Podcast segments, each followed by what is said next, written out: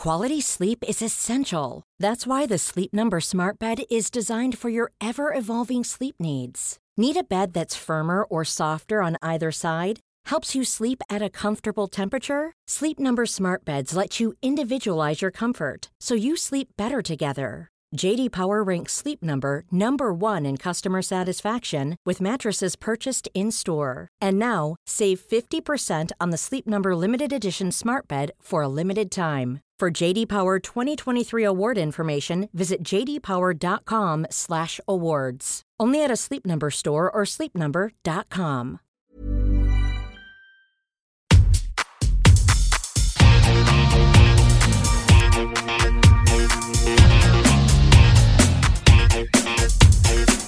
Hola, soy Cristina Mitre, periodista y autora del blog de Beauty Mail.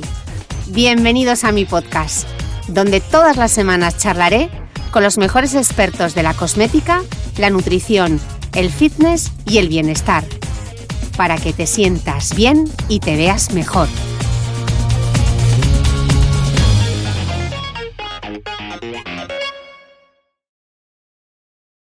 Bienvenidos todos a un nuevo episodio del podcast. Oye, ¿qué juego me están dando estas vacaciones en Gijón? Esta vez no estoy en el salón de casa de mis padres, estoy en el salón de Marcos Vázquez, que es eh, alguien a quien me habéis pedido muchos seguidores que por favor trajese al podcast.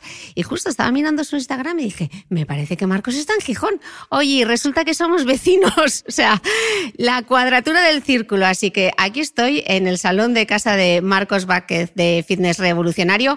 Le conocéis seguro por su blog, que lanzó en 2011, también por ese podcast maravilloso, Radio Fitness Revolucionario. Tiene más de ocho libros, 150.000 suscriptores a su canal, medio de millón de visitas mensuales y ha vendido más de 40.000 libros, que eso es una auténtica pasada. Marcos, millones de gracias por estar aquí en el podcast hoy. Mil gracias a ti, Cristina. Y además, sobre todo, porque somos vecinos, justamente, ¿no? que no tenemos que hacer mucho viaje, ni coger avión, y salir de la puerta, cinco Eh, minutos caminando. Cinco minutos. Esta vez no he, tenido estamos. que, no he tenido que arrastrar maleta por el aeropuerto porque me ha, me ha pillado muy bien. He venido caminando y además Marcos dice que hay que pasar un poquito de frío y hoy en Gijón teníamos un grado. Nada mal.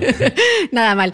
Oye, Marcos, vamos a empezar un poco por el principio. Eh, yo quiero que cuentes eh, para aquellos que, que no te conocen, eh, que hoy se van a enganchar a Fitness Revolucionario, ¿cómo llegas tú a crear este concepto del fitness revolucionario? Y cuéntame un poco también cuál es tu historia personal, esta misión que tú tienes, este legado que quieres dejar, cuál es tu formación, de dónde vienes y, bueno, cuéntanos la historia. Bueno, voy a intentar resumirla para no aburrir a la gente. Eh, yo siempre digo que mis primeros recuerdos de pequeño, pequeño, pequeño eran del hospital. ¿no? Yo era asmático y creo que ahí están los orígenes de este interés que siempre tuve por la salud, ¿no? por mm, a ser, a ser consciente desde muy pequeño de la importancia de la salud o de lo malo que es no tenerla. Y, después me interesó mucho, leía mucho sobre salud, pero bueno, a la hora de tomar la decisión sobre qué estudiar, estaba entre medicina e ingeniería y al final, bueno, me decanté por, por la tecnología, pero siempre estuvo ahí pues el interés por la salud, ¿no? Pero notaba que con las recomendaciones que llamo oficiales, entre comillas, no lograba ni tener el cuerpo que quería, ni me sentía bien como me gustaría estar. Y, ahí empezó un poco todo, ¿no? Y siempre digo que mi momento eureka fue que estaba en un museo y empecé a ver estatuas, las típicas estatuas grecorromanas, cuerpos musculados, bien definidos, y empecé a pensar, oye, yo que me mato en el gimnasio, aquí comiendo bajo en grasa, tirando las yemas, con la leche desnatada, haciendo las seis comidas al día que me dicen, ni me acerco a esto, y esta gente que no tenía ni todos estos alimentos tan saludables, ni tenían máquinas de gimnasio, ni batidos de proteína, ni suplementos, ¿cómo hacían? ¿no? Y ahí fue como, voy a investigar, a ver esta gente cómo se mantenía en forma. Y ahí empecé, pues eso, a aprender realmente a diseñar programas de entrenamiento, a ver cómo entrenaban pues desde los antiguos ejércitos hasta las fuerzas especiales actuales. Y me di cuenta, oye, esta gente no entrena con máquinas, ¿no? Quizás tengamos que aprender a utilizar nuestro propio cuerpo, utilizar de, pues, herramientas o pesos externos y no estar entrenando las maquinitas, ¿no? haciendo 4x10 de la máquina de extensión de piernas y luego de curl de bíceps. Y siempre digo que mi cuerpo mejoró muchísimo más en seis meses aplicando estos principios y, aprendiendo a eh, progresar con el cuerpo, hacer ejercicios cada vez más difíciles, sobrecarga progresiva con el propio cuerpo, que en todos los años anteriores. ¿no? Y ahí empezó un poco esta idea de, mmm, ¿será que si entrenamos como antes logramos mejores resultados? Puede ser que si comemos como antes también. Y ahí di con el concepto de la dieta paleo, que se llamaba aquella, que había, había cosas pero muy poquito, ¿no? Y empecé a investigar un poco todo esto, a aplicarlo sobre mí mismo y, de nuevo, más energía, me sentía mejor, eh, dejé de lado los alimentos funcionales, empaquetados, desnatados, a comer comida real y luego podemos hablar a qué nos referimos con esto. Y, y, eso en poco tiempo, relativamente poco tiempo, logré cambios mucho mejores, tanto a nivel de composición corporal, vamos a decir, a nivel de más músculo, menos grasa, como de energía general, ¿no? o mejor humor en general, en todos los ámbitos. Y, ahí empezó todo. O sea, esto es lo que yo llamo el fin de revolucionario, ¿no? o la salud salvaje. En el fondo es ver qué podemos aprender del pasado, que quizás la civilización tiene cosas muy buenas, por supuesto, pero quizás nos hemos olvidado de ciertos estímulos que yo llamo ancestrales, que tenemos que recuperar, o hemos incorporado estímulos a los que no estamos adaptados y que por tanto perjudican la salud de alguna manera. Mm. ¿no? Y revolucionario también porque optaste por el mundo digital en 2011, cuando no había eh, tanto blog sobre fitness, sobre nutrición y sobre todo desde el punto de vista científico, ¿no? Porque tú siempre has... Sí, sí. A ver, era un poco juego de palabras, pero también jugaba con la idea de evolucionario, ¿no? De mirar un poco la evolución a ver qué podemos aprender de ella. Fitness, aunque ahora el fitness se asocia a otra cosa, de nuevo, desde un punto de vista biológico, el fitness es eso, esa selección natural de la evolución y, mantenimiento de las características que mejor nos adaptan al entorno. Entonces, hay un poco juego de palabras y revolución en el sentido de, oye, cuando vamos al detalle del conocimiento, que no dejan de ser los estudios científicos, hay una brecha enorme entre lo que nos dice la evidencia científica más actual y lo que la gente de la calle cree o lo que escuchan los programas de la televisión de la mañana o en las revistas típicas de salud. Hay una brecha enorme. ¿no? Entonces, un poco mi intención era eh, cuestionar todas estas ideas. Muchas son directamente equivocadas, otras no es que sean equivocadas, pero son muy, muy matizables. ¿no? Y por eso también mm, mi interés por algo que no hacía nadie de aquello, prácticamente nadie, menos en habla hispana, es poner las referencias de los argumentos. Oye, si digo esto, en este estudio me baso, ¿no? en esta referencia, en esta bibliografía. Y creo que eso ayudó también a que la gente empezara a cuestionar. La mayoría de las personas no miran los estudios, pero era una forma de, de, rebatir muchas de estas ideas clásicas. ¿no? Cuando tú decías, oye, quizás no hace falta comer seis veces al día pues la gente se te echa encima. ¿Pero qué dices? Y me dijo el doctor que si me salto el desayuno me voy a morir. Oye, pues mírate estos estudios. Dicen que quizás no es tan cierto, ¿no? Entonces, toda esa combinación de factores, ¿no? De cuestionar creencias, de aportar bibliografía y sobre todo, al final, es que la gente lo probó y le funcionaba, igual que me funciona a mí, pues creo que es lo que ha, resultado en el éxito del proyecto. Mm, y luego en 2014 eh, eres pionero también, lanzas el, podcast. Yo soy una recién incorporada, pero tú me llevas ya cinco años de, de, ventaja y no solo cuentas tu propia experiencia personal, sino que te rodeas de algunos de los mejores expertos en temas de fitness, de nutrición, de salud en general, ¿no? Entre ellos tú, que estás por ahí también un episodio, que luego pondremos eh, el enlace. A ver, para mí, yo siempre, siempre me encantaron los podcasts desde hace muchos años, desde antes que hubiera iPods. Yo, iba con, con, el reproductor MP3 y bajaba toda la información y le iba escuchando en ratos libres. Y en términos de salud escuchaba muchos podcasts, pero no había ninguno en español de cierta calidad. No dijo, oye, pues voy a crear uno. Entonces era una forma, por un lado, de divulgar contenido y por otro lado, era una forma también de contactar con gente con la que quería contactar. ¿no? Yo siempre he intentado pues eso, hablar con las personas de las que, creo que están haciendo cosas interesantes, intentar hablar con ellos, pero claro, yo no era nadie. Entonces, oye, déjame que te llame para hablar. Es como que la mayoría pasaban de mí. O sea, mucha gente no, ¿eh? Tuve la suerte de que mucha gente me atendió y aprendí mucho de ellos, pero es distinto cuando dices, oye, te voy a entrevistar para un podcast. Como que en general son más receptivos a, oye, vale, hablemos, ¿no? Entonces, es una forma también de, llegar a todas estas personas de las que he aprendido y sigo aprendiendo mucho. Eh, y, de nuevo, es algo que yo utilizaba para mí, una forma de aprendizaje, y también quería pues, eh, crear algo similar eh, en habla hispana. ¿no? Y te has tenido que enfrentar, me imagino, como me ha pasado a mí alguna vez, a, eh, a la incomprensión o que te vean como una fuente no autorizada, un poco como un outsider, ¿no? ¿Cómo has capeado esa situación? Sin duda. A ver, yo intento básicamente decir, mira, hablar de mi experiencia, ¿no? Y después basarme mucho en evidencia científica. Entonces yo no discuto de títulos.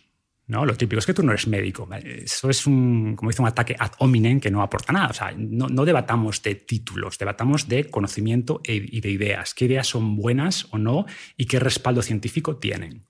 Hablemos de eso, ¿no? Yo no discuto de si alguien tiene un título o no. ¿Tienes el conocimiento o no lo tienes? ¿Y ese conocimiento en qué se basa? ¿En lo que te enseñaron en la universidad hace 20 años? O en las revistas generalistas de salud o en evidencia científica. Entonces, hablemos de evidencia científica, respaldemos las ideas en eso y yo estoy encantado de debatir con quien sea a ese nivel. ¿no? Pero el tema de, sobre todo a día de hoy, quiero decir que estoy de acuerdo que hace 50 años pues la universidad era la fuente de información, hoy no. Sea, hoy cualquier persona con una conexión a Internet tiene acceso a más conocimiento que la persona más millonaria del mundo hace 20 años o 30 años. ¿no?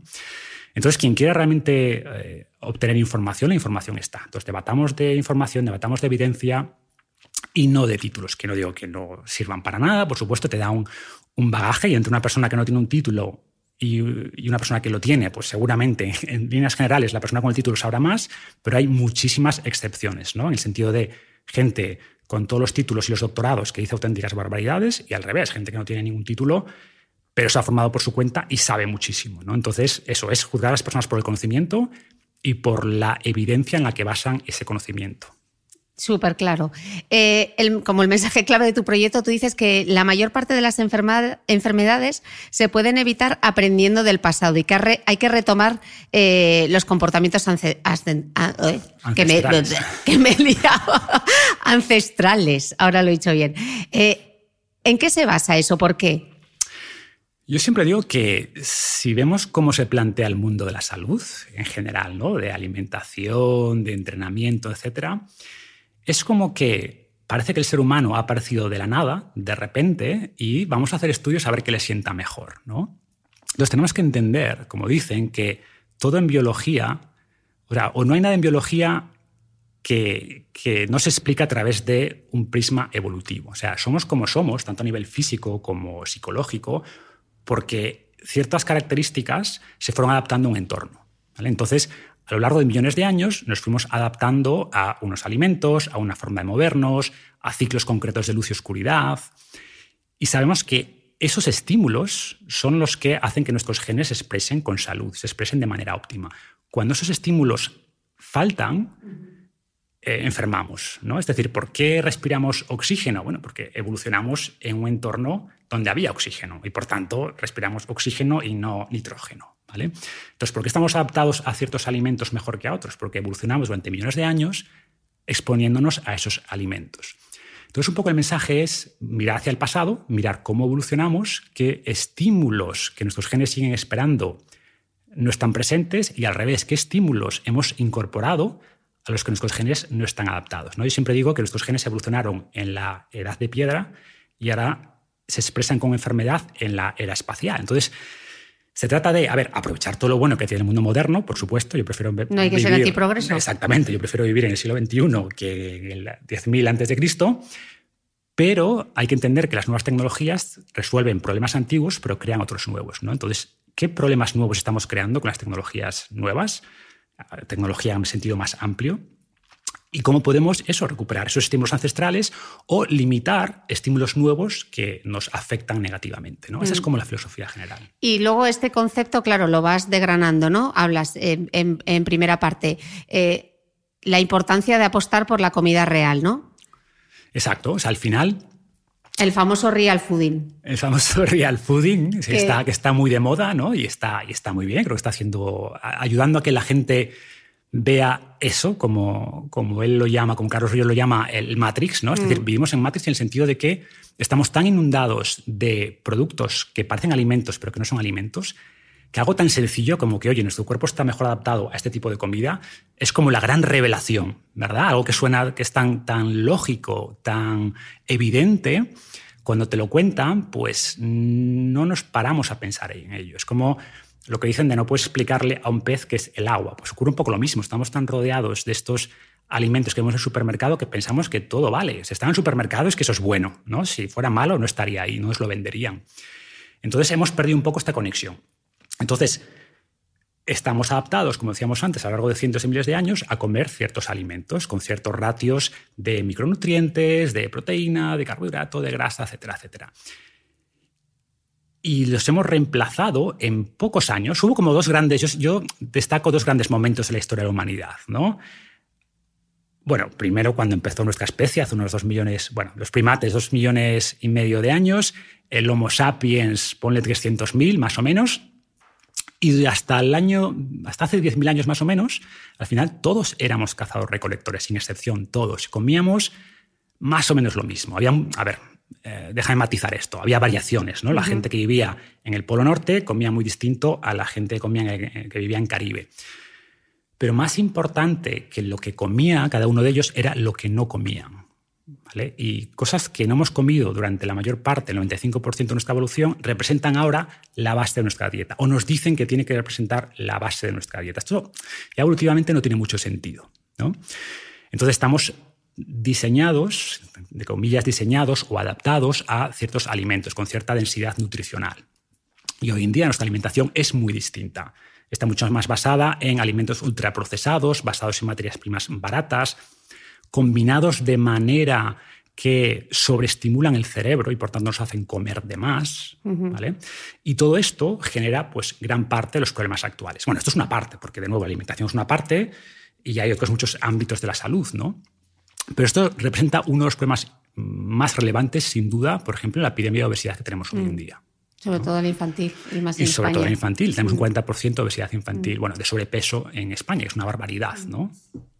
Eh, hablas, eh, hablas de los aditivos y tú dices que los aditivos son peligrosos. Yo, como la palabra peligrosa no me gusta tanto decirlo porque es un poco eh, el argumento del miedo, yo diría que, son, que no son inocuos, ¿no? más, que, más que peligrosos. Sí, es cuestión de semántica, ¿no? Peligroso en el sentido de que entrañan peligros, ¿vale? Es decir, mm, por ejemplo, cuando hablamos de los aditivos hay mucho debate y mucha gente, como tú dices, ¿no? Está ahora la famosa quimiofobia, los aditivos son tóxicos, dan cáncer. No, a ver, puede haber excepciones y de hecho se han retirado aditivos a lo largo de los años porque sí resultaron ser tóxicos, pero te diría que la probabilidad de que algo del supermercado te mate, sea tóxico, es prácticamente cero, no va a ocurrir, ¿no? Ahora bien, tenemos que separar o distinguir que algo sea seguro, que no, no sea tóxico, a que sea sano, ¿no? Entonces, yo no veo los aditivos como peligrosos en el sentido de toxicidad o de riesgo de cáncer directamente. Sin embargo, sí sabemos que hay ciertos aditivos, hay ciertos, por ejemplo, endulzantes artificiales, hay ciertos emulsionantes como el polisorbato, y sabemos que pueden afectar, por ejemplo, la microbiota y pueden elevar en algunos casos el riesgo de diabetes. Entonces, ¿eso es peligroso? Bueno, es semántica, ¿no? Como quieras llamar, pero tiene, tiene, un efecto. Sí, de semántica tú y yo tenemos varias cosas que luego vamos a llegar a, la protección solar y ahí... Entremos. Y ahí no estamos muy de acuerdo, pero yo creo que es un tema de semántica. Exactamente, vamos a ver hasta qué punto estamos de acuerdo. Sí, yo creo que estamos de acuerdo, pero yo creo que el problema es que es un punto de, de semántica. Estoy buscando aquí en tu Instagram porque me hizo mucha gracia, estamos hablando ahora del tema de los aditivos y estamos diciendo, claro, las cosas que nos encontramos en el supermercado. Y hay una foto en tu Instagram que es una foto en Whole Foods, eh, claro, este supermercado americano donde todo es super eco, eh, todo tiene una pinta de súper sano y en la leyenda tú pones, pero recordad que la basura orgánica sin gluten y sin azúcar sigue siendo basura. Que esto es eh, la otra cara de la moneda, ¿no? Que a veces se nos olvida. Sin duda, o sea, por terminar un poco el tema de tipos, quiero decir que puede haber un impacto que puede ir por esta línea de temas de microbiota, pero para mí el principal problema, más incluso que esta microbiota, que salvo que tomes un litro de Coca-Cola al día, tampoco es un gran problema, es lo que decía antes, que este tipo de alimentos, este tipo de aditivos, los alimentos en general ultraprocesados están diseñados por gente que sabe mucho para que no puedas dejar de comerlos. O sea, para sobreestimular los circuitos de recompensa del cerebro, elevar la dopamina, la serotonina. Y ese es el gran problema. ¿Y qué hace cuando tu cerebro se acostumbra a ese tipo de alimentación? Que la comida de verdad de toda la vida deja de saber bien. Entonces, al niño que se alimenta y se cría con donuts y doritos y Kit Kats y no sé qué, luego no le vas, puedes dar un filete con verdura porque no le sabía nada. Entonces, para mí el problema viene por aquí, desplaza la comida de verdad. ¿no? ¿Qué ocurre? Que en todo este fenómeno de comida de verdad o de comida saludable, pues nos cuelan también un montón de cosas que no es comida real, ¿no? O la gente que se hace vegana porque o bien porque cree que es mejor para la salud, o por un tema que es súper respetable de ética animal o lo que sea, de, respeto a la vida animal, luego se come unas cosas que, no son comida. mm. ¿no? que, son ultraprocesados. Ultraprocesados veganos, que es un gran problema. Exacto. O mm. pensamos que las cosas que no llevan gluten son más sanas que las que lo llevan. Y no es necesariamente cierto. Entonces, de nuevo, es evitar un poco estas etiquetas de los alimentos, de no pensar que sin gluten o sin grasa o sin X lo hace mejor. Yo siempre digo que los alimentos de verdad que son buenos no necesitan etiquetas nutricionales, no necesitan alardear de lo buenos que son, lo son porque ya están ahí. ¿no? Entonces, si algo tiene una etiqueta, Mm, no digo que sea malo per se, pero sospecha. Eh, sobre todo si lo lleva en el frente. Exactamente, exactamente. los claims del frente, como el sin parabenos, pero hoy no vamos a hablar de los parabenos. Eh, Tú decías, eh, dices eh, en, tu blog que la pirámide alimentaria debería estar como más alineada con nuestra evolución, ¿no? Y, dices que eh, debemos asegurarnos que la mayor parte de nuestra alimentación sea similar a la de un cazador-recolector con cantidades moderadas de lácteos y cereales y eliminando idealmente los productos procesados. entremos en materia con la cantidad moderada de lácteos y cereales. ¿Por qué? A ver, ¿qué ocurre? Que, mm, como decía, hasta hace 10.000 años todos éramos cazadores-recolectores, ¿no? Después, con el inicio de la agricultura, pues empezamos a, eso, a, plantar sobre todo cereales y empezamos a domesticar los animales, ¿no? Y poco tiempo después empezamos a beber leche se produjeron ciertas adaptaciones genéticas eh, que nos permitieron beber leche incluso después de finalizar la fase de lactancia. ¿Qué ocurre? Que no todo el mundo ha sufrido las mismas adaptaciones. ¿no? Entonces hay gente que está, digamos que todos estamos adaptados, prácticamente todos, a los alimentos que hemos consumido hasta hace 10.000 años. Cuando hablamos de alimentos, entre comillas, modernos, como ciertos cereales, como los lácteos, hay una gran variabilidad. Hay mucha gente que está bien adaptada y en general los descendientes europeos estamos bien adaptados, tanto a cereales como a lácteos, pero te encuentras que dos tercios de la humanidad no están no, toleran bien los lácteos, no tienen esas mutaciones. Por tanto, para mí es, oye, basa la tu alimentación en los alimentos que todos toleramos bien, más o menos la genética era la misma hasta hace 10.000 años, y el resto de alimentos, estos alimentos como decimos más modernos, experimenta. Si ves que te sientan bien los lácteos, no tienes ningún problema, adelante, tómalos. Lo mismo con los cereales. Pero oye, si ves que no te sientan tan bien, no creas esta, como estos mensajes de que los lácteos son fundamentales, los cereales son la base de alimentación. No, mentira, puedes vivir perfectamente sin cereales y sin lácteos. Entonces, tómalos según tu capacidad, según lo adaptado que estés. Entonces, esa moderación... ya nos hemos cargado el desayuno, Marcos, a ver qué desayunamos. Claro, fíjate que el desayuno es súper curioso porque en ninguna comida te dice lo que tienes que comer. Te dicen, oye, sin embargo, el desayuno está súper pautado, ¿no? Tiene que ser los cereales con el lácteo, con eh, la fruta o el zumo. El zumo también vale, ¿no? Zumo y fruta es equivalente.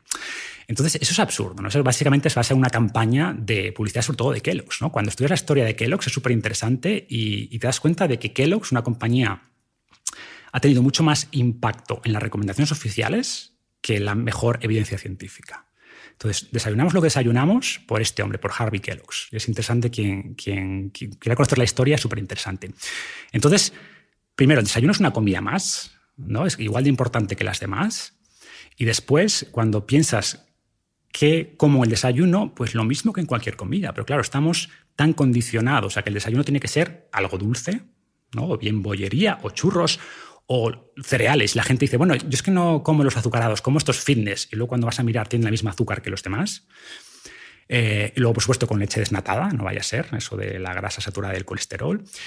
Eh, y el jugo, que es el, zumo, que es en gran medida también azúcar. Y ojo, no pasa nada por tomarse un zumo de vez en cuando, pero no es lo mismo tomarse el zumo de tres naranjas que comerse las tres naranjas. De hecho, es difícil comerte tres naranjas, ¿no? Porque tiene fibras, más saciante, etc.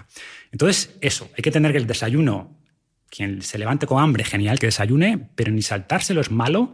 Y si comes un si desayunas, pues es una comida de decir, Marcos, que el desayuno nos lo podemos saltar. Ya saltan las alarmas. Ya, exactamente. La gente está diciendo, pero Dios mío, si me ha dicho mi doctor que esto es malísimo, ¿no? Que voy a catabolizar y, y es otro gran error. O sea, los seres humanos estamos no solo estamos muy bien adaptados a pasar periodos sin comer, sino que biológicamente nos sientan bien. O sea, nuestros genes esperan esos espacios mm. donde no comemos. Bueno, de hecho, tú eres un pro muy defensor del ayuno, ¿no? Soy defensor del ayuno. A ver, si... Cuéntanos, metemos, vamos a meternos en materia con el ayuno, aunque lo tenía para más adelante, pero ya que estamos con el desayuno, vamos al tema del ayuno, porque yo creo que causa, eh, causa mucha curiosidad y hay bastante desinformación. ¿Quién puede ayunar?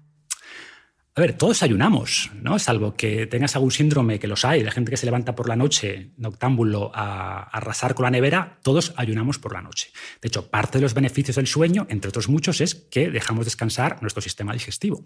Entonces, la pregunta es, vale, esas 10 horas de media que todos ayunamos, 8, 9, 10, dependiendo, ¿sería beneficioso alargarlas un poquito más? Y hay un montón de estudios, los iniciales hace tiempo en, animales, ahora tenemos un montón en humanos, que indican que sí. Que espaciar un poco más esos espacios donde esos, sí, esos espacios donde no comemos es positivo, tiene muchos beneficios. Y es lógico, de nuevo, si miramos al pasado, ¿no? de nuevo, estos hábitos ancestrales, antes ayunar no era opcional, digamos que el propio entorno nos obligaba. Entonces teníamos espacios donde había comida y comíamos, y luego quizás estábamos dos días comiendo muy poquito, que podíamos recolectar, unas bayas aquí, dos hojas allá, pero no comíamos nada grande hasta que podíamos quizás cazar un gran animal dos días después. ¿no? Entonces nuestra biología, simplificando al máximo, hay como se activan procesos diferentes. Cuando comemos hay procesos más de crecimiento, de desarrollo, de acumular reservas. Cuando ayunamos hay procesos de regeneración lo que se llama, eh, por ejemplo, autofagia. ¿no? Hay muchos procesos, que es una especie de reciclaje celular, regeneración de tejidos, eliminación o reciclaje de proteínas degradadas. ¿Qué ocurre cuando tú nunca dejas que ocurran estos espacios? Pues que el cuerpo va acumulando, entre comillas, basurilla celular. ¿no? Mm. Y siempre tienes activa lo que se llama la vía mTOR, que es como una vía de crecimiento, que por ejemplo está ligado con más, más probabilidad de desarrollo de cáncer. Al final el cáncer es un desarrollo, es un, es un crecimiento incontrolado. ¿no? Entonces, esto que tradicionalmente ha sido parte de nuestras vidas, y de hecho todas las culturas ayunaban, todas las religiones marcaban periodos de ayuno, ¿no? Y, no olvidemos que la selección natural también aplica a las religiones o a las culturas. Es decir, aquellas culturas que tenían prácticas que les beneficiaban biológicamente se extendieron más que aquellas religiones quizás más locas que planteaban ideas que atentaban contra la biología y por tanto esas culturas se extinguieron. ¿no? Entonces, es curioso que casi todas estas culturas barra religiones, creencias, lo que sea, marcan periodos de ayuno. ¿no? Pero de nuevo, no, no, me baso en religiones, sino mm. en, la, evidencia más reciente. ¿no? Y la evidencia nos dice que estos espacios de ayuno son positivos. Y para alguien que entrene por la mañana, que digas, que yo entreno a primera hora de la mañana, ¿cómo voy a ir sin desayunar? De nuevo, miremos nuestro pasado evolutivo. ¿Tú crees que antes hacíamos un gran desayuno antes de ir a cazar? No, no. O sea, al final, de hecho, el hambre era nuestra motivación para movernos y la comida era la recompensa. ¿No? Tenías hambre y tenías, sentías que tenías poca energía, ibas a cazar o a recolectar y después comías. Y hoy lo hacemos al revés. Hoy sentimos que tenemos que meternos una gran cantidad de energía para movernos. Es al revés. Es al mm. revés. Y de hecho, de nuevo, desde un punto de vista fisiológico, biológico, incorporar entrenamientos en ayunas tiene mucho sentido porque producen ciertas adaptaciones que no se producen cuando entrenas con el glucógeno lleno. Ojo, yo tampoco digo que entrenes siempre en ayunas. ¿eh? Y al final porque entrenar con glucógeno un poquito más elevado también genera otro tipo de adaptaciones. Entonces, lo ideal, y ahora se estudia mucho esto en la fisiología del deporte, es lo que se llama periodización nutricional. ¿no? Es decir, incorporar ciertos entrenamientos con más glucógeno muscular y ciertos entrenamientos con menos glucógeno muscular. O sea, hacer como un ayuno intermitente. Que en el fondo es hacer ayunos intermitentes, y, pero ciertos entrenamientos, eh, planificarlos para justo antes de romper el ayuno, con lo que igual entrenas pues, después de 16 horas de ayuno, pero ciertos entrenamientos no. Ciertos entrenamientos igual comes dos horas antes para hacerlos con más glucógeno muscular. Entonces, se está estudiando mucho esto y todo apunta que es lo más positivo. De hecho, muchos atletas desde hace mucho tiempo, tú que estás muy en el mundo del atletismo, eh, se habla mucho de entrenar bajo y competir alto. ¿A qué se refiere entrenar bajo? A entrenar con poco glucógeno. Incorporar ciertos entrenamientos donde tienes poco glucógeno, pero después a la competición vas con el glucógeno lleno. ¿Qué logras al entrenar con poco glucógeno? Pues como decía antes, eh, generas más mitocondrias, hay mayor biogénesis mitocondrial, hay mayor activación de la MPK, eh, aumentas las enzimas oxidativas de las mitocondrias, mejoras, elevas también algunas enzimas encargadas de la resíntesis de glucógeno, con lo cual te haces más capaz de almacenar más glucógeno. Entonces, estas adaptaciones no las logras si entrenas siempre eh, con el glucógeno lleno. ¿no? Entonces se trata de aprovechar lo mejor de ambos mundos. ¿Y en el caso de las mujeres, el ayuno? A ver, yo te diría mi experiencia. Las mujeres, la inmensa mayoría, responden igual de bien que los hombres, tanto a nivel fisiológico como psicológico, porque las dos cosas son importantes cuando hablamos de ayuno. Sí es cierto que hay algunos estudios que quizás nos hacen pensar que las mujeres hormonalmente son más sensibles a periodos de escasez, ¿vale? Por ejemplo, puede que tengan peor efecto en los niveles de glucosa en sangre. Y por tanto, yo a las mujeres, y repito, ¿eh? la mayoría responden súper bien y ven un cambio en sus vidas muy importante, pero les digo, empieza poco a poco, no te lances a un, a un ayuno de 48 horas o de 24 horas, empieza con, pues eso, desayunando un poquito más tarde, cenando un poquito antes, algún día haz solo dos comidas, haces 12 horas, luego 14, 16 si te sientes bien. Entonces, empieza gradualmente para ver qué notas, ¿no? Repito, tanto a nivel psicológico como fisiológico.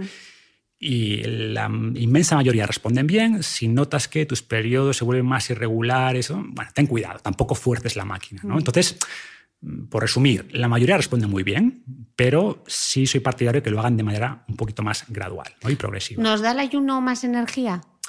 Es curioso porque el ayuno mucha gente cree que ralentiza el metabolismo y ocurre lo contrario. A corto plazo aumenta el metabolismo.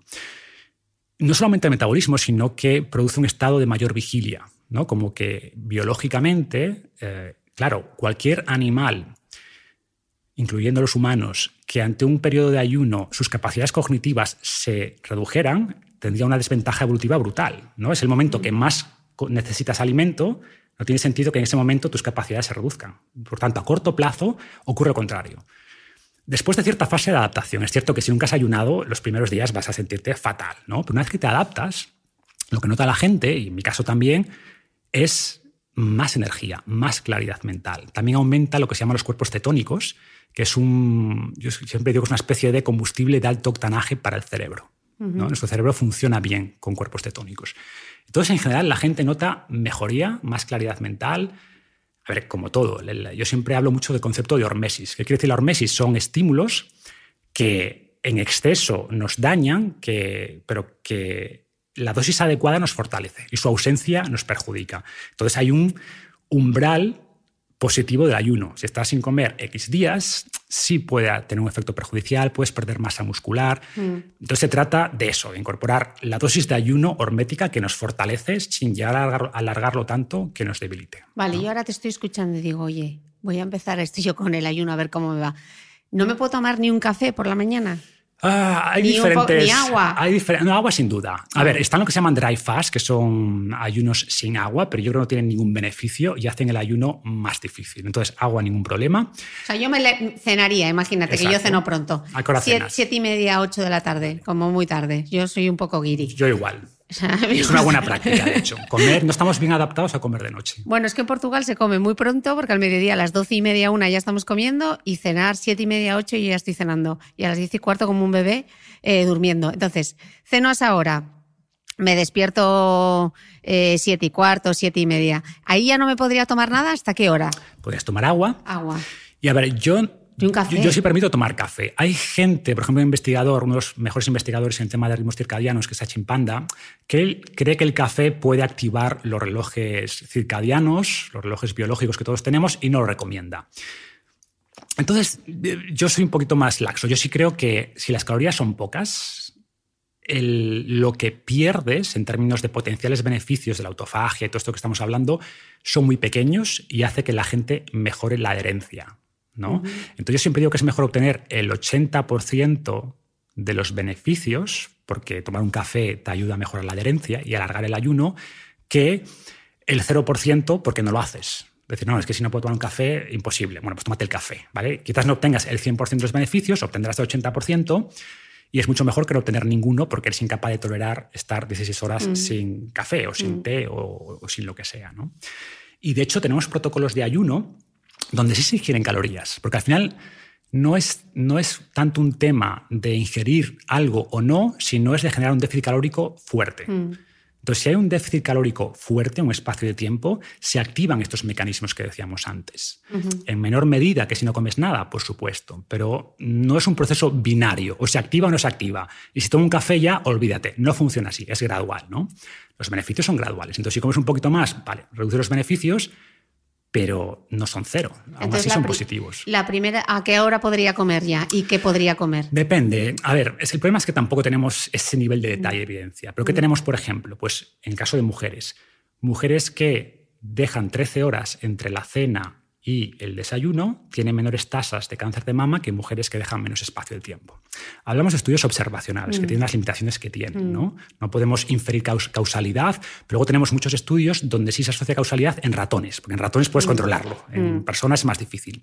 Entonces, espacios de ayuno tan pequeños, entre comillas, como 13 horas, que es lo que casi tú haces, ¿no? si terminas de cenar a las 8 y desayunas a las 8 o 9, casi son 13 horas. Eso es no, es, no se te cae el mundo encima, ¿no? es, es relativamente fácil tenemos muchos más estudios en espacios de 16 horas, porque hay un protocolo, protocolo concreto que es el 16-8, que se refiere a que haces ayunos de 16 horas y tienes una ventana de alimentación de 8 horas. Y en esas 8 horas haces las comidas que quieras. ¿Y no comes mucho más por haber estado ayunando? No, es lo que la gente cree. No, yo es que, de hecho, mucha gente dice esto sin ninguna base científica, lo que decíamos antes. ¿ah? Como soy médico, digo que si tú haces un ayuno, cuando comas te vas a atracar y vas a comer Yo siempre he oído que si no desayunabas, eh, ingerías hasta 100 calorías más Claro, cuando le dices a la gente, oye, mm. dime cuál es el estudio, no los vas a encontrar. O quizás encuentres alguno, pero si miras el, grueso de la evidencia científica, no nos dicen esto. Mm. Nos dicen que al reducir la ventana de alimentación, comes menos.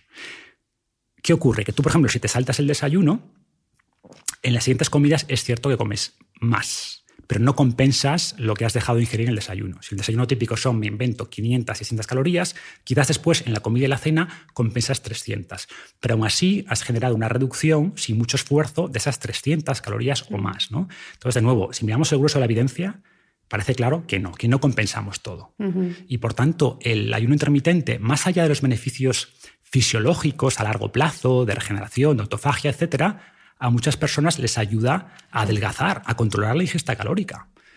Porque como dice, ¿no? el comer y el rascar es todo empezar. Entonces, cuando tú empiezas a comer, ya es difícil. Y sobre todo en el desayuno, ¿no? que es una eh, comida en la que tan fácil es meter la pata y tomar algo que no. O tomas después la típica snack a media mañana. Mm. Como una vez que se empieza la veda, pues ya, sin embargo, si dices, oye, no voy a comer nada, y aguantas esa primera oleada de hambre, el hambre se reduce. El hambre es en gran medida, el hambre en el mundo moderno es mm. principalmente emocional, no es fisiológica. Mm. Entonces, el ayuno también te ayuda a entender esto, a separar el hambre, vamos a decir así, aprendida o psicológica del hambre real. ¿no? Y mm. una vez que pasas esa primera oleada de hambre que no es real, te calmas mucho, ¿no? Y el cuerpo no puede, si son las. Si sueles desayunar a las ocho y media y no desayunas, a las once con tus sentimientos, tus sensaciones, no puedes, en la mayoría de casos, distinguir si has desayunado o no. Mm. Porque el hambre tiene ciclos, ¿no? Mm. Ryan Reynolds here from Mint Mobile. With the price of just about everything going up during inflation, we thought we'd bring our prices down. So to help us, we brought in a reverse auctioneer, which is apparently a thing. Mint Mobile unlimited premium wireless. Ready to get 30, 30, bit to get 30, bit to get 20, 20, 20, bit to get 20, 20, bit to get 15, 15, 15, 15 just 15 bucks a month. So, Give it a try at mintmobile.com/slash-switch. slash $45 up front for 3 months plus taxes and fees. Promo rate for new customers for limited time. Unlimited more than 40 gigabytes per month slows. Full terms at mintmobile.com.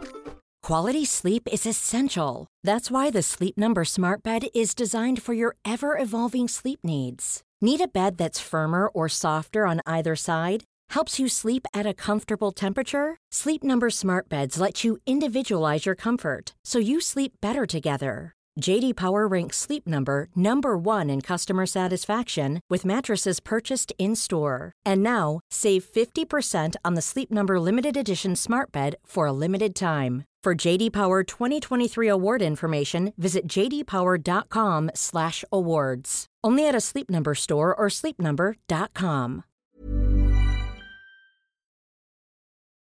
Hablas también mucho de eh, que nos olvidemos del peso y que lo que hay que estar pendientes es de la composición corporal, ¿no? Cuánto es grasa, cuántos músculos. ¿Por qué nos cuesta tanto eh, hacer ese cambio de chip? ¿Por qué estamos tan obsesionados con lo que dice la báscula? Y sobre todo las mujeres, ¿verdad? Sí, no sé, no sé por qué. O sea, no sé cuál es la, la explicación. Supongo que es un tema cultural en el sentido de que se ha asociado mucho la belleza o incluso la valía, iría un paso más allá, al peso, ¿no? a lo que dice la báscula. Entonces hay esa obsesión con la báscula. Y a ver, el peso es un indicador, no digo que no se mire, pero hay que entender que es un indicador más y ni siquiera es el mejor indicador. De hecho, ocurre muchas veces que las personas al empezar a hacer las cosas bien, me refiero a comer bien, a entrenar, pues quizás pierdas un par de kilos de grasa y ganes un kilo de músculo o incluso más. Si lo haces muy bien, está el efecto novato, al principio ganas músculo más fácil. claro, si tu único indicador es la báscula, dices, mierda, no he logrado nada, tanto esfuerzo para nada, va, abandono, ¿no? Sin embargo, si miras otros factores, qué porcentaje de, esa, qué, porcentaje de grasa has perdido, qué porcentaje de músculo has ganado, sobre todo cómo te ves en el espejo, hacerte fotos, porque es imperceptible el cambio día a día, pero después de un mes miras la foto en ropa interior, el bañador, dices, no, sí, sí hay cambio. Quizás el cambio en la báscula es pequeño, quizás es un kilo o poco más, pero el cambio visual es importante, ¿no? Eso te motiva. Si tu única métrica es la báscula, es probable que te desmotives. Sí, lo que pasa que en el caso de las mujeres, como nuestra composición corporal es tan diferente, porque tenemos mucha más grasa, mucho menos músculo y nos cuesta mucho más muscular, eh, ¿cómo hacemos para perder esa grasa que nos sobra? Primero, ¿cuánta grasa realmente sobra en una mujer y cómo podemos transformar la composición corporal? A ver, son varias preguntas. Primero, em,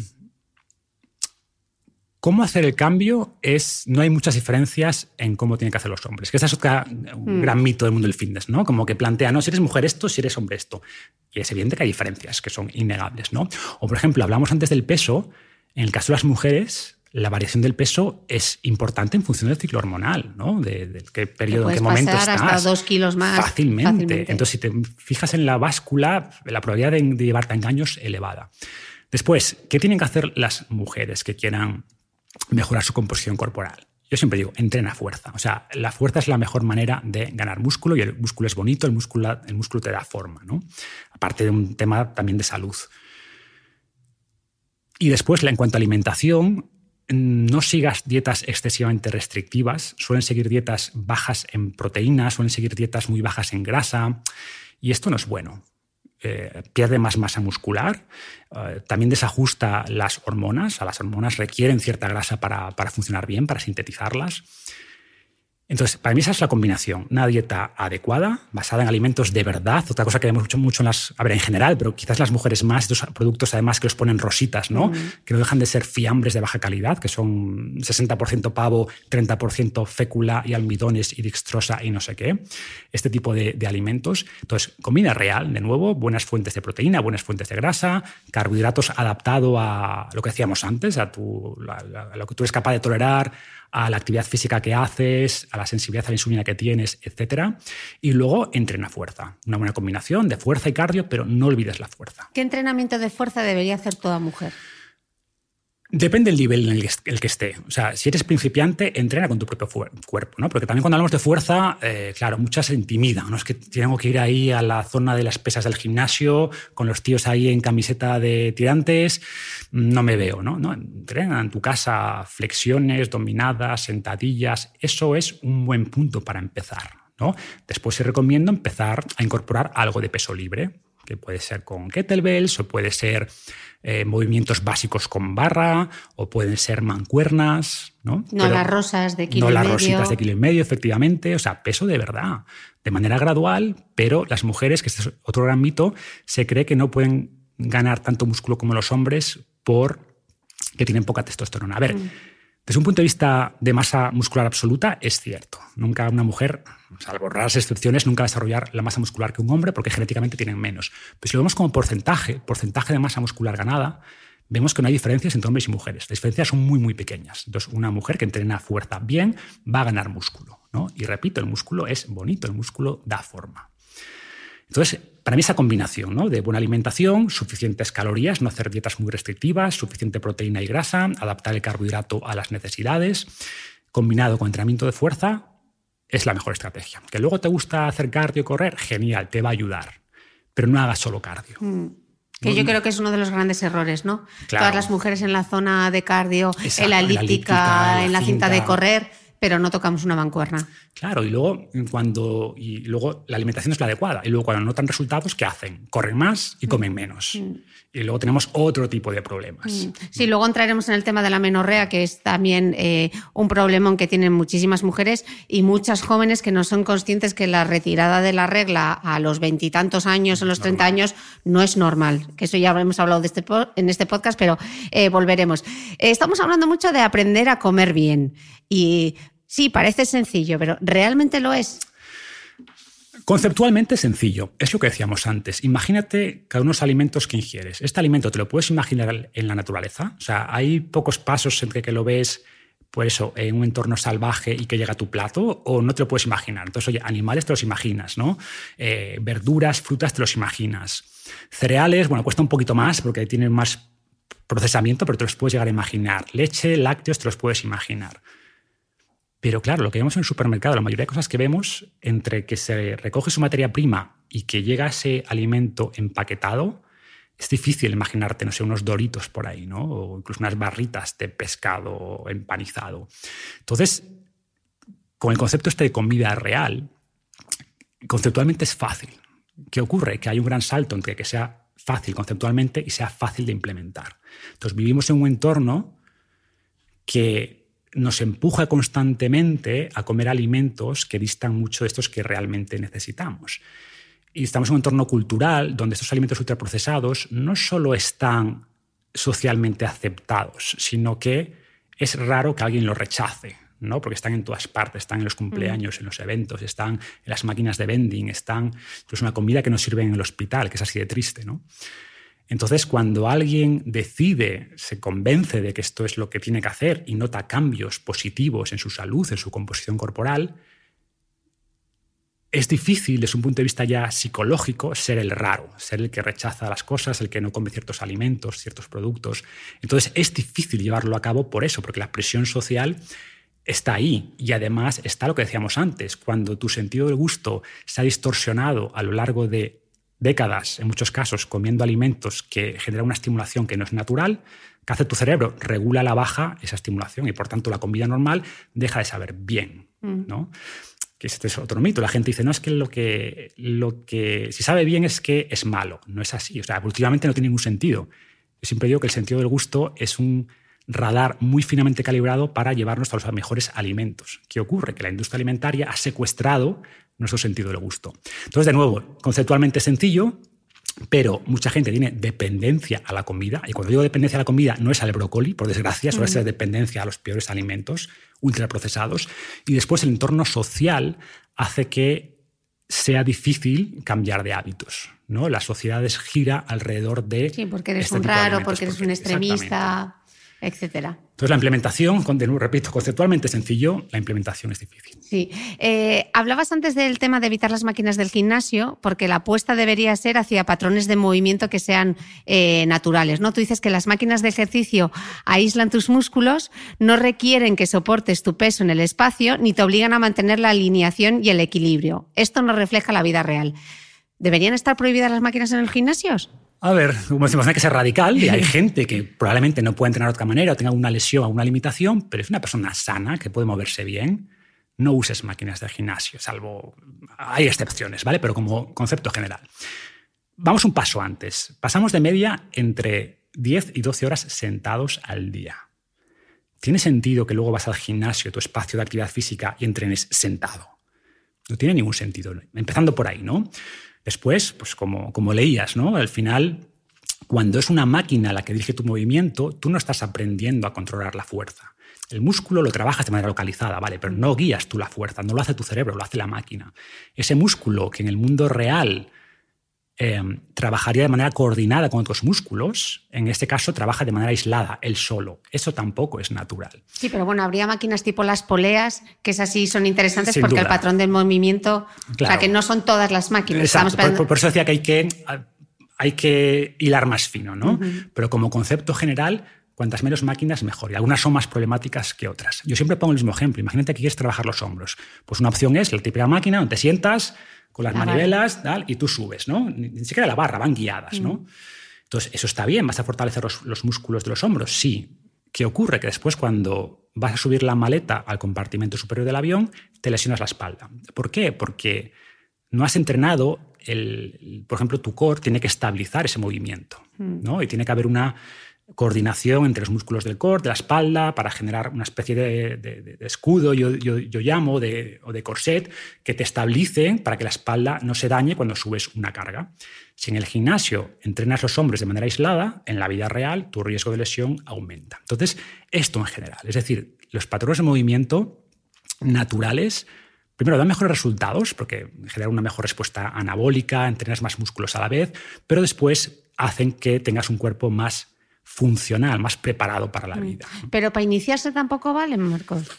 ¿O como complemento a la...? Como complemento, sí. A ver, por ejemplo, yo siempre... Lo, ideal es que tú bases tu entrenamiento, tanto si eres principiante como avanzado, en los grandes patrones de movimiento.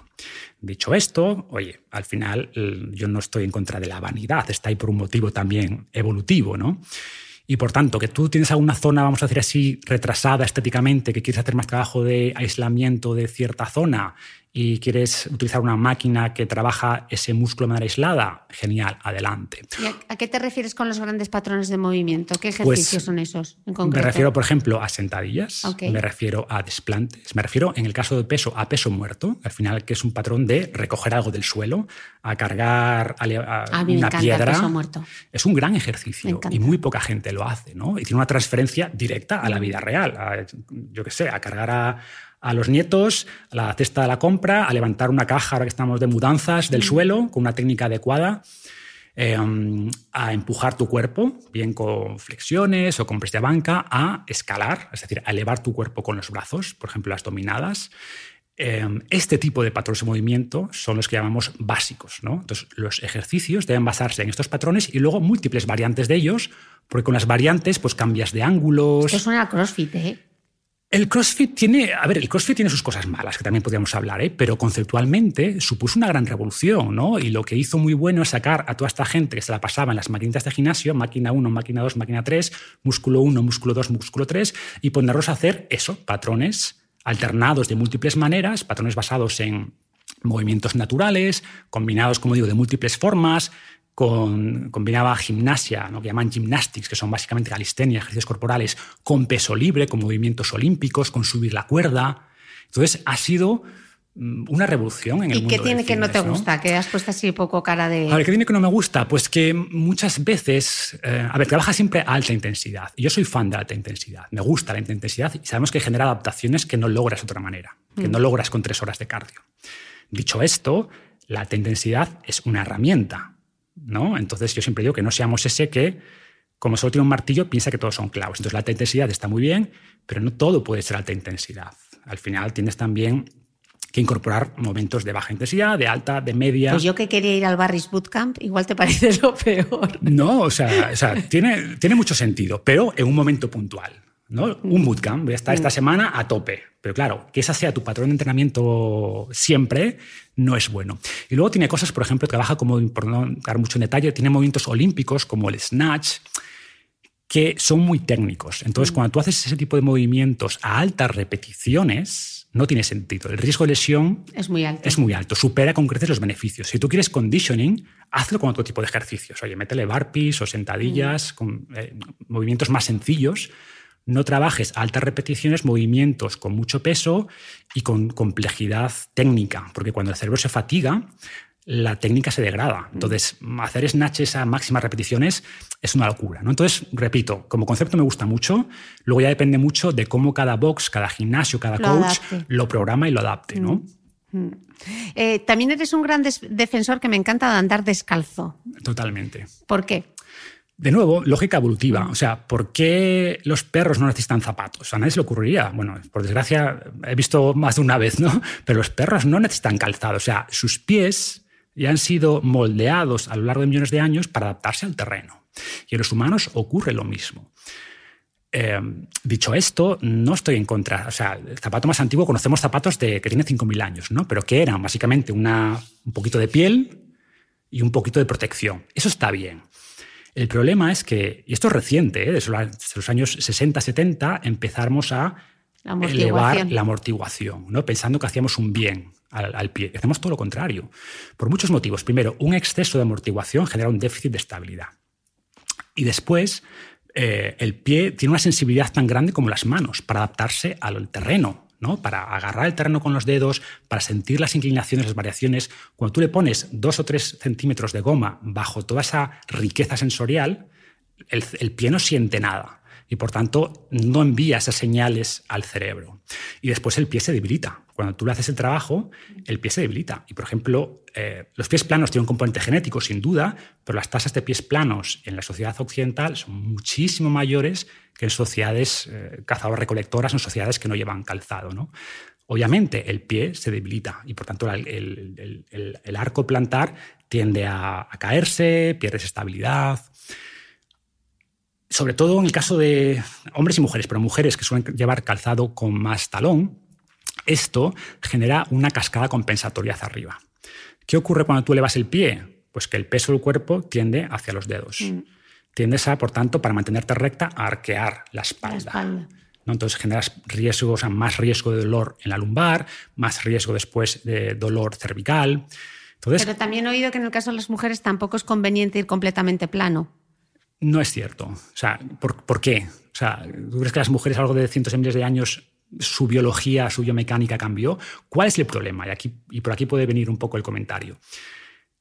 ¿Qué ocurre cuando tú tienes, y la mayoría nos hemos criado así, después de 30 años o 20 y pico años o lo que sea de calzado con talón, que tu cuerpo se ha adaptado, tus pies se han debilitado, tu talón de Aquiles se ha recortado. Se ha cortado. Entonces, claro, si tú pasas de llevar talcones elevados, repito, chancla. más en las mujeres a una chancla o a caminar descalza, el riesgo, por ejemplo, de fascitis plantar, porque claro, ese tendón se va a tender a estirar, la fascia, es arriesgado. O sea, eh, eh, paradójicamente puede que al caminar descalza, que es lo que realmente sería lo natural, tengas más riesgo de lesión. Entonces, hay que considerar una transición. Y en el caso de las mujeres, más todavía, porque también, como digo, están más adaptadas, por desgracia, a mayor acortamiento del tendón de Aquiles, etcétera, etcétera. ¿Y cómo transicionamos? ¿Qué ejercicios podemos hacer así a diario que realmente nos van a venir bien para... Hay, hay Para reconectar con nuestros pies. Pues hay ejercicios, por ejemplo, todo lo que sea. Me gusta mucho el trabajo unipodal para acostumbrar al pie eh, ¿no? y a toda la musculatura a estabilización.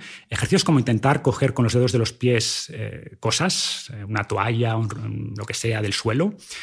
Después, para todo el tema de la fascia, las bolas de o bien de lacrosse, incluso de tenis o estas de masaje típicos, y pasarlas por la planta del pie. Yo, por ejemplo, en nuestro escritorio. Rodarlas, ¿no? Rodarlas. Tenemos un standing desk y tengo la, la bola de lacrosse y la voy rodando con la planta del pie. ¿no? Un Para- standing desk es que no estás sentado, estás de pie Exactamente, que trabajando. estoy de pie, que estoy de pie. Luego te lo enseñamos. Y ese tipo de ejercicio está muy bien, pero lo mejor, sin duda, es pasar más tiempo descalzo. Mm. ¿no? Cuando estás en casa, pues estate descalzo. ¿no? Y repito, poco a poco. Hay mucha gente que se vuelve loco con el barefooting Sí, y se- pasa de correr. Pasa de correr con 7 centímetros de amortiguación a descalzo o en chanclas. y esto es peligroso. Sí. Mm. Y esto claramente es peligroso. ¿no? Entonces, tiene muchísimos beneficios, pero si, si los que tengan niños pues tienen un espacio de oportunidad muy bueno. O sea, hay Siempre estás, ponte las zapatillas, ponte las zapatillas, pues no, Claro, descalzos. Descalzo. Cuanto más tiempo pasen descanso, descalzos, mejor. Incluso tiene beneficios a nivel cognitivo. A nivel Mm. cognitivo hay varios estudios interesantes. Entonces, pasar más tiempo descalzo. Los niños con padres que están un poquito más concienciados parten con ventaja. Los que somos más mayores, mm, poco a poco, ¿vale? Con gradualidad. No empieces a correr de repente. Si llevas toda la vida las Nike Air Max Plus no sé qué, poco a poco. Empieza, no pases a calzado minimalista sin drop. Drop nos referimos a la altura del talón, ¿no? Entonces, vete bajándola poco a poco y si te sientes bien, eh, ojo, esto es importante, hay que cambiar la técnica, sobre todo gente que talonea, ¿no?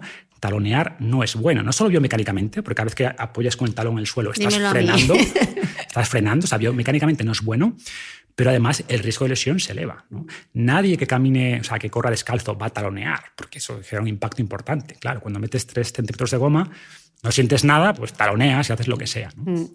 Eh, aquí tenemos un pequeño punto de fricción tú y yo, pero Vamos yo creo que es, es un tema de semántica porque eh, yo escribo mucho sobre el tema de la protección solar y varias veces, Cris, ¿has visto el podcast de Marcos? Mira lo que dice Marcos. Bueno, tú dices, hablas sobre la importancia eh, de tomar el sol, de lo importante que es tomar el sol y a mí hay veces, eh, o sea, realmente estamos más alineados de lo que parece. Eh, recomendar tomar el sol me parece a veces un contrasentido cuando estamos viendo eh, que el cáncer de piel es a día de hoy el cáncer más prevalente y el melanoma es el que más rápido está creciendo. Eh, pero yo creo que esto se trata eh, de semántica. Pero explica tú por qué para ti es importante el tema de tomar el sol. Vale. Primero, hay que entender los tipos de cáncer. ¿Cáncer de piel es prevalente? Sí. En muchas estadísticas ni lo mencionan. ¿Por qué? Porque nadie muere de cáncer de piel. Cáncer, o sea, si tuviera que elegir un tipo de cáncer, sería el de piel. No melanoma. Es un mm. cáncer muy superficial. La tasa de supervivencia es prácticamente el 100%. Sí, pero con un coste sanitario bastante elevado, ¿eh? Sigue siendo cáncer. Ya, pero el problema es qué coste sanitario tiene no tomar el sol. Y ahí habría que ver el, y ahí habría que hacer análisis. Yo creo que es un tema de semántica. Yo creo que no es tomar el sol, sino que te dé el sol, que es diferente. Sobre todo con la cultura. Bueno, explícalo tú y luego yo te rebato. Exacto, puede, puede haber semántica, pero hablemos de cáncer de piel. Separemos, hay que separar claramente el cáncer de piel no melanoma, que es un cáncer superficial, súper tratable, mm, tasa de supervivencia prácticamente 100%, del melanoma, que es un cáncer más profundo, que es un cáncer que puede hacer metástasis, un cáncer peligroso. Pero fíjate qué curioso, ¿dónde está aumentando el cáncer del melanoma? En, gente... Australia. En Australia no, sí, pero hablo de grupos de población, mm. en gente que pasa más tiempo en espacios interiores. Mm.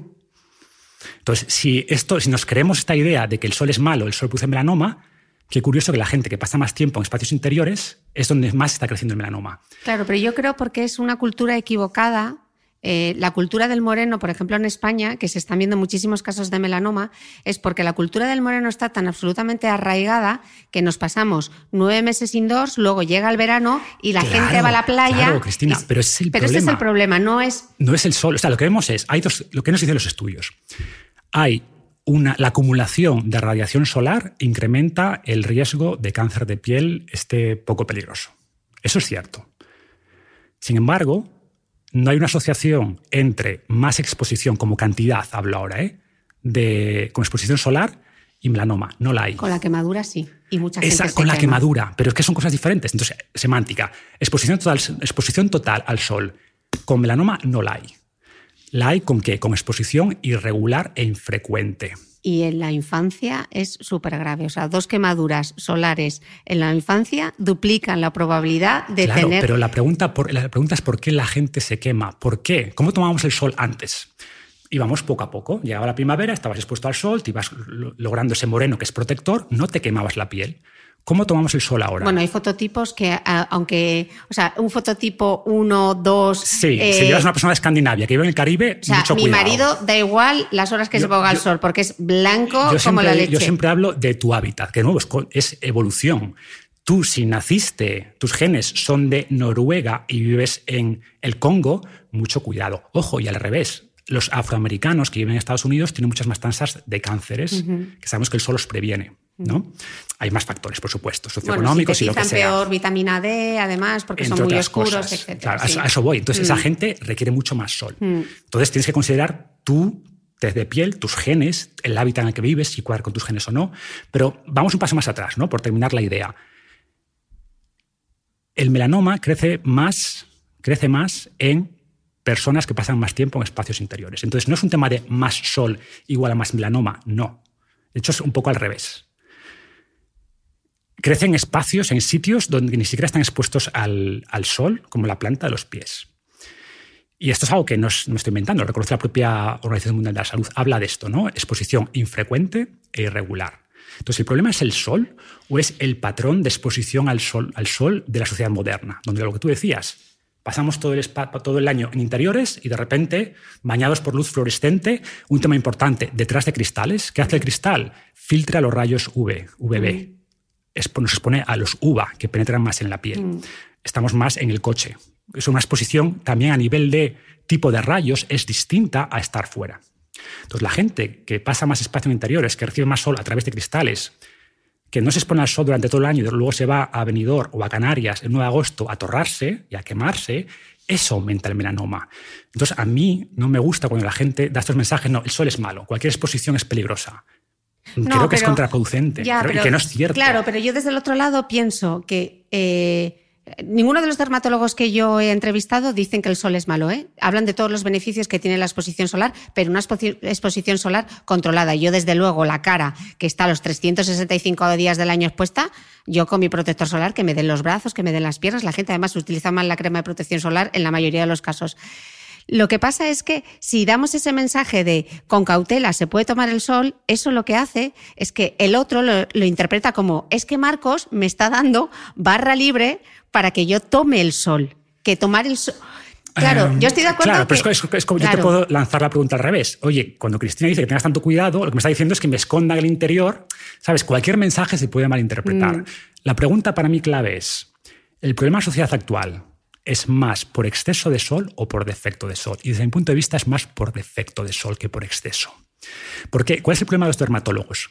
que ven su campo, que está muy bien. Mm. Entonces, ellos ven el efecto de la radiación solar en la piel y es evidente que tiene un, sobre todo en la cara porque es una piel más sensible. ¿Qué ocurre? Que muchas veces no ven lo que hay detrás. No ven que la vitamina D protege de todos los tipos de cáncer. Y el melanoma, con todo lo que ha crecido, no creo que estén en el top 15 o 20 de mortalidad. Pero para sintetizar vitamina D no tienes que ir a torrarte a la playa, que es lo que piensa la gente. Estamos de acuerdo. O sea, basta con 10, 15 minutos. Pero tienes que exponer algo más que la cara y las manos. Bueno, los brazos, las piernas, darte un paseo, pero no quemarte.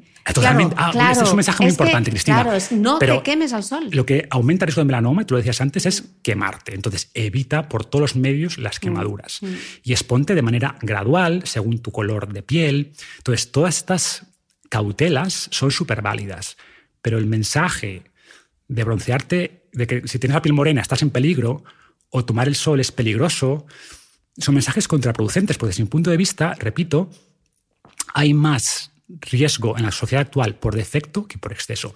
Y muchas veces hablamos de vitamina D, hay mucho más que la vitamina D. Mm. Es una de las vías por las que nos beneficia.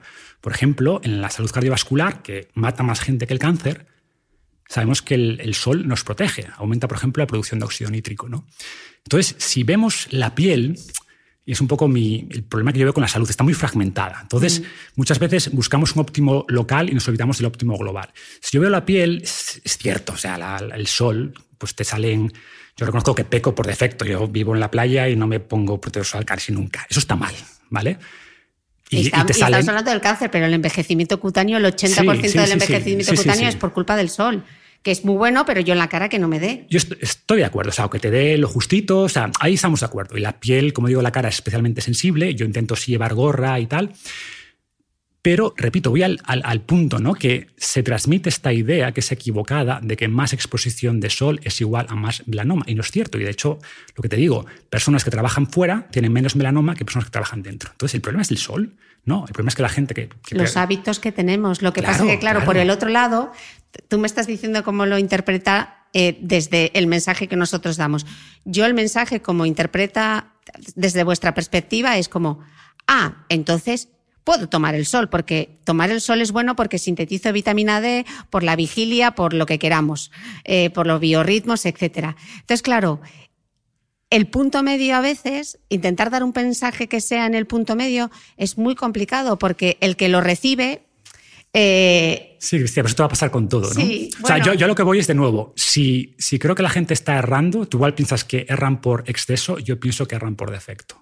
O sea, creo que la gente se De hecho, hay estudios, depende mucho del país. El problema del. la cultura del moreno en España es. Pero bueno, ya, no voy, ya no voy por eso que también, pero por ejemplo, tenemos estudios que muestran una relación clara, dosis-efectos, es decir, más relación, o sea, más y más exposición solar, menos mortalidad. Y claro, cuanto más sol, menos mortalidad. Claro, no hablo de fotoenvejecimiento, no hablo de mortalidad, que al final es el patrón que nos, es lo que nos interesa, es el indicador fundamental. Yo prefiero morir a los 90 años de veranoma que a los 65 de enfermedad cardiovascular. ¿no? Pero a lo que voy es que depende del país. Por ejemplo, este estudio, si lo haces, yo qué sé, un país caribeño, la cosa cambie. ¿no? Y sobre todo, ciudadanos con, eh, con genes, como decíamos antes, nórdicos viviendo en Colombia, pues ojo, ¿no? Entonces, el problema para mí del mensaje es que es tan difícil porque depende de tantas mm. cosas, depende de tu color de piel. Depende de, cuánta piel pongas, depende de la, exacto, la latitud, depende del momento del día, depende de la temporada, depende de tantas cosas. Yo creo que tú y yo podríamos llegar a un acuerdo medio si dijésemos, en lugar de tomar el sol, que te dé el sol que yo creo que es diferente. Tomar el sol, la gente lo asocia. Me repanchingo aquí en la playa, eh, sin crema, no crema, me baño, me pongo, a que te dé el sol y hacer cosas fuera, en exterior. Y estar expuesto que te dé los brazos o que te den las piernas, salir a pasear. Porque ¿cuándo te da el sol? Pues cuando estás haciendo actividades al aire libre. Exacto. Salir y que Eh, te estoy, dé. estoy de acuerdo. O sea, esta idea de ir a la playa, y sobre todo cuando no has estado expuesto durante todo el año, ir de repente a un sol intenso de Canarias, Nefasto. eso es malo, ¿vale? Eso es, es indiscutible, creo que ahí estamos los dos de acuerdo. Y luego yo hablo mucho de progresión, de, yo lo, lo asimilo a la actividad física, ¿no? Yo esto lo veo un poco como que alguien te diga que la actividad física aumenta el riesgo de lesión, de contractura muscular, de lesiones entre comillas pequeñas, ¿no? Y es cierto, es innegable. Y es como que alguien dice, no es. Entonces lo que tienes que hacer es no hacer actividad física. Oye, no. Lo que decimos es haz- exponte a la actividad física de manera gradual, según tus capacidades, etcétera, etcétera. Y más allá de este nivel de actividad física, no tienes ningún beneficio y solo hay posibles riesgos. Entonces encuentra ese punto medio. Para Sí, mí pero- el sol es muy similar. Sí, pero ojo con la manera gradual, porque hay mucha gente que también se piensa que la piel hay que curtirla. y entonces, de manera gradual, bueno, voy cogiendo. Es que cualquier bronceado es signo de daño en la piel. No, no- Esa- no esa- estoy de acuerdo.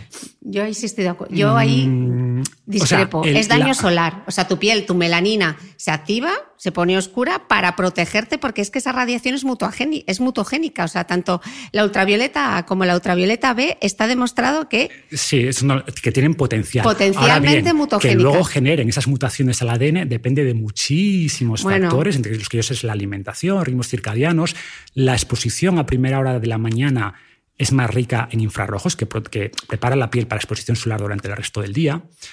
Entonces, a lo que voy es que con exposición gradual me refiero a que el sol del 1 de marzo es muy distinto al del 1 de agosto. Y si tú te expones al del 1 de marzo y al del 2 y al del 3 y al del 31 de mayo, vas a estar mucho mejor preparado para el sol intenso de agosto. Si no te expones a ninguno de ese sol, a ninguno de esos soles más menos intensos y te expones de repente a uno muy intenso, tu piel no está preparada.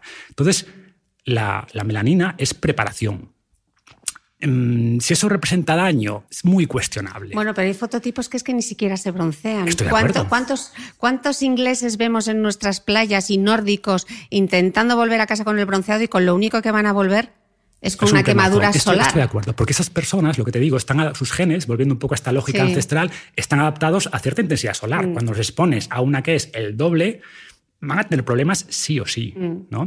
Entonces, por eso para mí, cuando hablamos de sol, es, es tan difícil transmitir ese punto medio porque hay tantísimas variables. Variables. que Pues yo es- creo que aquí lo hemos, ¿no? conseguido. Creo que hemos llegado a cierto acuerdo. ¿no? Cierto acuerdo. No, no tomar el sol, que te dé el sol, en mi caso la cara, eh, fotoenvejeci- ya más allá de- del cáncer de piel y el melanoma, para mí no es negociable porque es fotoenveje- fotoenvejecimiento puro y duro, 80% del fotoenvejecimiento viene precisamente del sol, eh, perdón, del envejecimiento viene del sol.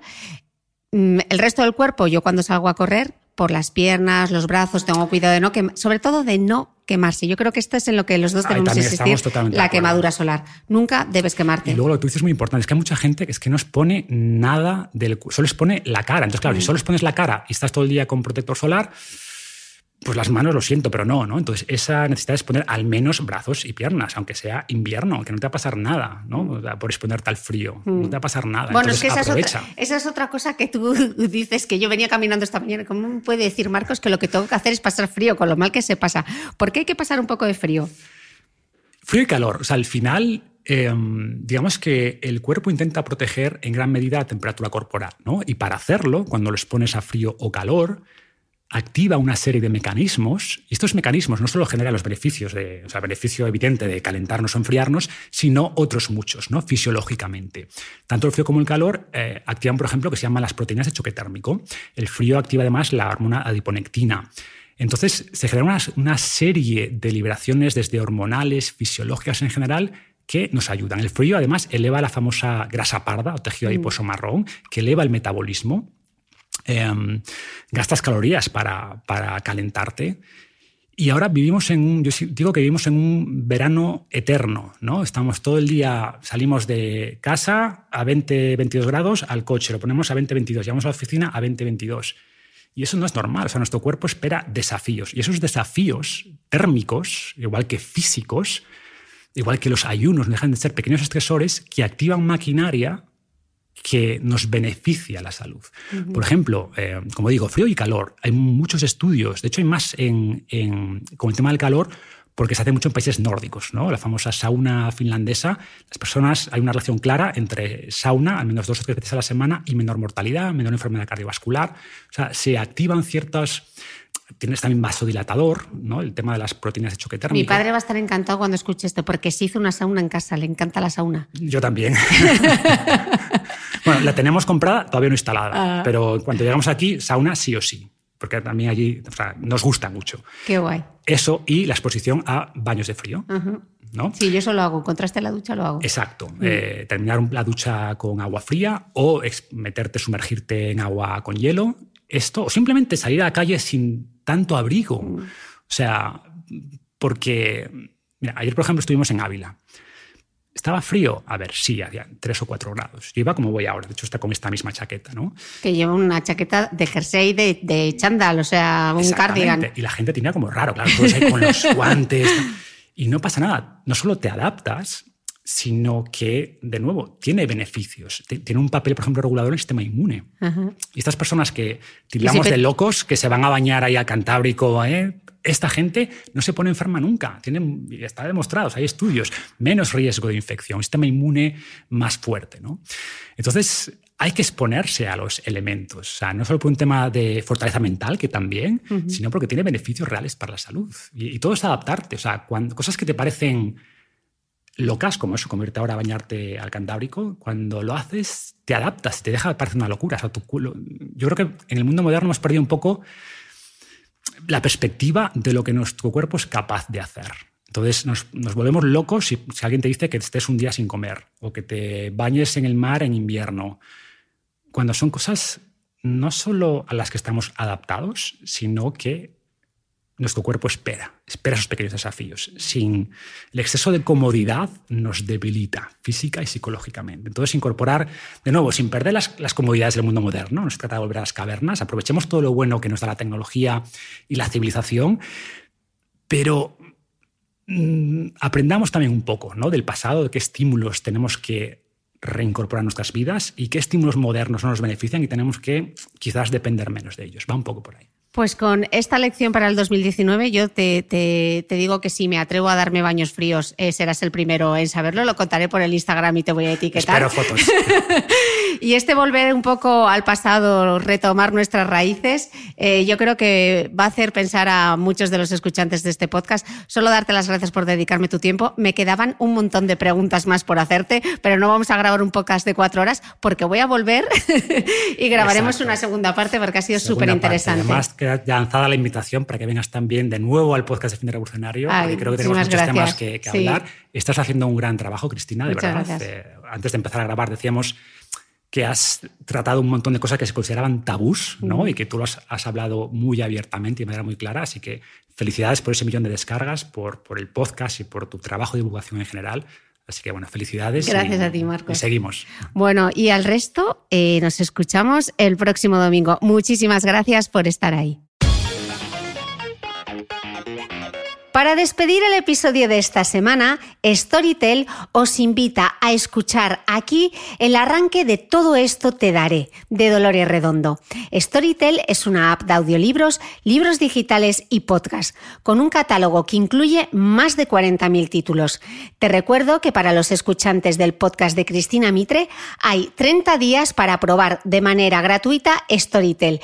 Entra en www.storytel.com barra Mitre y así además ayudarás a dar continuidad a este podcast. Muchas gracias a mi mecenas Storytel por apoyar las buenas historias. Levantó la vista para dirigir una rápida mirada hacia el pasillo que separaba el salón donde escribía de la puerta de entrada, y de nuevo al cursor que parecía palpitar cargado ya de las palabras que tenía que escribir. Un engañoso silencio se apoderó de la estancia creando por un instante la falsa esperanza de que el intempestivo visitante se hubiera rendido. Pero no lo había hecho. Percibía la presencia de su energía imperativa y quieta al otro lado de la puerta. Volvió la mirada de nuevo hasta el cursor y acercó las manos al teclado, decidido a terminar la frase. En los segundos que siguieron llegó incluso a contemplar la posibilidad de no hacer caso a la llamada, que insistente retumbaba de nuevo en el pequeño recibidor. Irritado, no tanto por la interrupción como por el desconsiderado modo de llamar, se dirigió a la entrada y abrió la puerta tirando del picaporte con rabia, mientras farfullaba una maldición dirigida al portero de la finca, al que ya había advertido en más de una ocasión de lo poco que le agradaban las interrupciones mientras trabajaba. No olvides que todas las notas de este capítulo están en mi blog de beautymail.es. Además, si no quieres perderte ningún capítulo del podcast de Cristina Mitre, suscríbete a thebeautymail.es y a cualquiera de las aplicaciones en las que puedes escuchar mi podcast, como Spreaker, Apple Podcast, Spotify, Evox y YouTube. Solo tienes que buscar el podcast de Cristina Mitre y darle a suscribir. Y un último favor, si entras en iTunes y me dejas un comentario y además me regalas unas estrellas, ayudas a que este podcast tenga cada vez más visibilidad y pueda seguir creciendo. Te espero el próximo domingo con una nueva entrega del podcast de Cristina Mitre.